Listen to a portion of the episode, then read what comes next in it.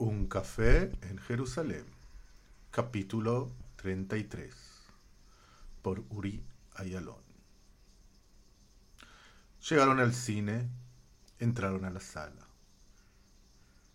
Las luces se apagaron y Noah y Daniel estaban mirando la película. El pensamiento, que se cruzaron los ojos entre los dos, los dos lo sintieron.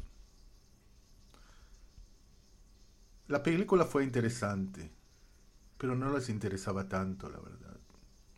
Les interesaba ese momento a ver si alguien hace un paso, a ver si alguien de los dos mueve una mano, a ver si van adelante. La película seguía y ellos estaban esperando. En películas en Jerusalén es una tradición que la cortan en el medio. La cortan en el medio para que la gente pueda salir a comprarse pochoclo, una Coca-Cola y después sigue la película.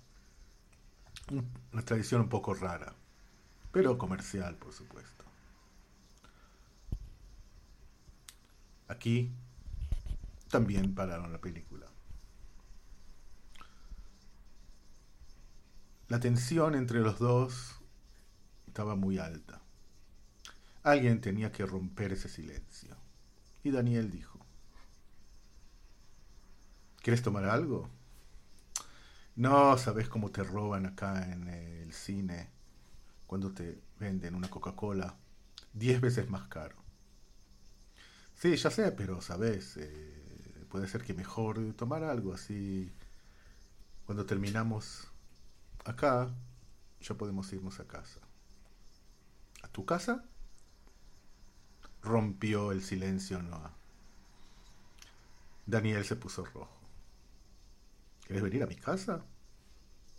Mira, somos vecinos y nunca nos conocimos, así que puede ser una vez que sea lindo que tomar un café después de un encuentro. No tiene que ser en lo de Itzik, puede ser también en casa. Sí, la verdad tienes razón. ¿Por qué no? Entonces eh, dejamos el tema de la Coca-Cola ahora para otro momento. Los dos charlaron un poco más, de diferentes temas. Los pensamientos volaban a otro lado. Nada que tenía que ver con lo que estaban conversando. Se apagó la luz en el cine. La película se seguía y ellos contaban los minutos. Contaban los minutos para que se termine esa película. La recomendaron mucho, en muchos diarios, en la televisión. Y el cine estaba lleno. Un gran éxito. Pero ellos dos se sentían como si estarían solos solos en su mundo, esperando que se termine la película. Y la película se terminó.